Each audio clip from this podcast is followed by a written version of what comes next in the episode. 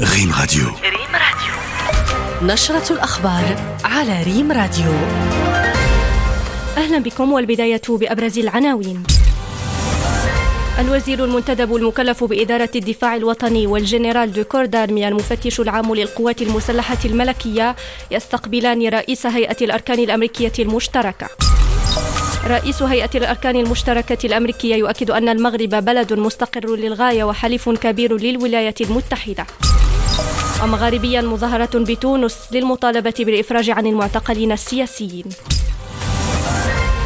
إلى التفاصيل. تنفيذا للتعليمات الملكية السامية استقبل الوزير المنتدب لدى رئيس الحكومة المكلف بإدارة الدفاع الوطني السيد عبد اللطيف لودي بمقر هذه الإدارة الجنرال دارمي مارك ميلي رئيس هيئة الأركان المشتركة للولايات المتحدة الأمريكية الذي يقوم بزيارة عمل للمملكة على رأس وفد هام.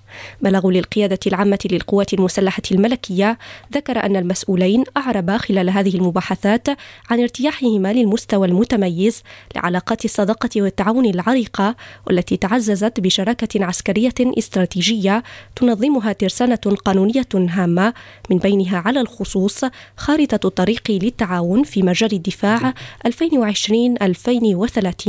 الموقعة في أكتوبر 2020 بمناسبة زيارة وزير وزير الدفاع الأمريكي للمغرب.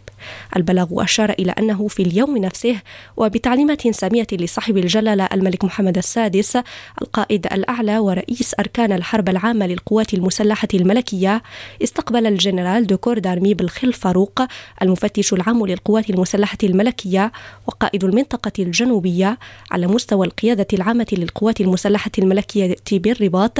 استقبل الجنرال دارمي مارك ميلي رئيس الأركان المشتركه المشتركة للولايات المتحدة الأمريكية. وأبرز البلاغ أنه خلال هذه المباحثات التي جرت بحضور رؤساء المكاتب بالقيادة العامة للقوات المسلحة الملكية ومسؤولين عسكريين أمريكيين ساميين وسفير الولايات المتحدة الأمريكية المعتمد بالرباط أعرب المسؤولان العسكريان عن ارتياحهما للحصيلة الإيجابية للجنة الاستشارية للدفاع. وعقب هذه المباحثات أكد رئيس هيئة الأركان المشتركة الأمريكية أن المغرب شريك وحليف كبير للولايات المتحدة وبلد مستقر للغاية في قارة ومنطقة تحتاج إلى الاستقرار. وأوضح أن الولايات المتحدة تعتبر المغرب شريكا وحليفا كبيرا ليس فقط في المنطقة بل على مستوى القارة الإفريقية بأكملها. مشيرا في هذا الصدد إلى أن المملكة كانت أول بلد يعترف باستقلال بلاده. ريادة المغرب القارية في مجالات التعاون الثنائي والأمن والمناخ والهجرة محط إشادة من لدن وزراء فارقة سابقين في سياق فعاليات النسخة الثانية من منتدى المغرب الدبلوماسي الصحراء. باقي التفاصيل معك أسامة العمراني. منتدى المغرب الدبلوماسي الصحراء في دورته الثانية بالداخلة تحت شعار المغرب في إفريقيا اختيار ملكي من أجل قارة شاملة ومندمجة خصص لتسليط الضوء على الدور الحاسم الذي تقوم به المملكة داخل إفريقيا كقوة إفريقية ورائدة قارية ملتزمة من أجل التحرر السياسي والاقتصادي والتنموي للقارة. وزراء أفارقة سابقون أشادوا بريادة المغرب القارية في مجالات التعاون الثنائي والأمن والمناخ والهجرة. الدورة الثانية للمنتدى تسعى لأن تكون حدثا يجمع خبراء ودبلوماسيين وصناع القرار من القطاعين العام والخاص من المغرب ودول إفريقية أخرى من أجل تعزيز العلاقات الثنائية والدبلوماسيات الأمنية والغذائية والطاقية فضلا عن التنمية المشتركة والتضامن بين بلدان الجنوب.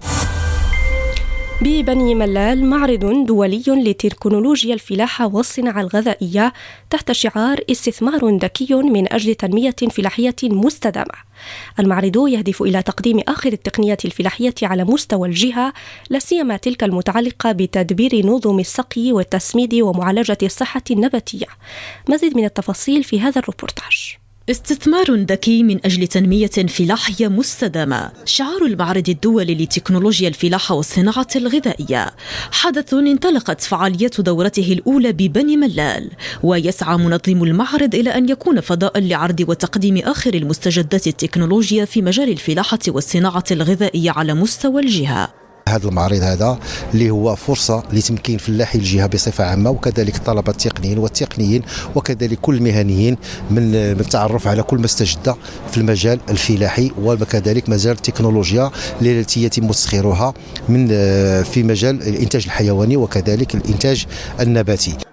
المعرض يشكل مناسبة لتسليط الضوء على المؤهلات الفلاحية الهامة لجهة بني ملال خنيفرة التي تعتبر كمخزن بالنسبة للمغرب بالنظر لأهمية إنتاجها من الحبوب.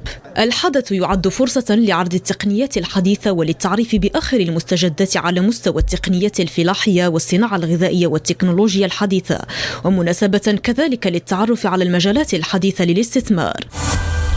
ومغربيا مظاهرات بتونس للمطالبة بالإفراج عن المعتقلين السياسيين.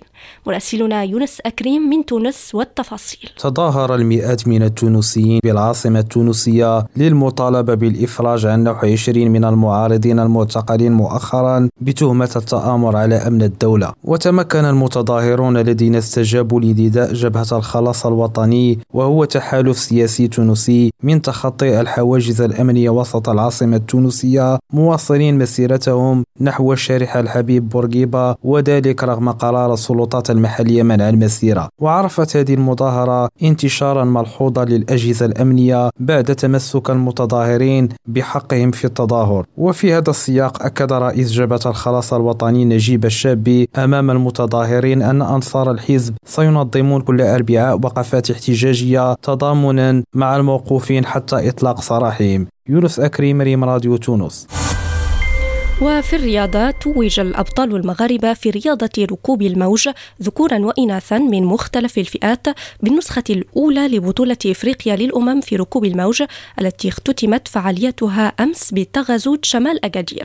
واستطاع الرياضيون المغاربة بمختلف فئاتهم الصعود إلى منصة التتويج في حفل اختتام هذه الدورة التي نظمتها الكونفدرالية الإفريقية لركوب الموج والجامعة الملكية المغربية لركوب الموج ما بين فاتح وخامس مارس الجاري وبهذا نصل إلى نهاية النشرة. شكرا لحسن المتابعة وإلى اللقاء.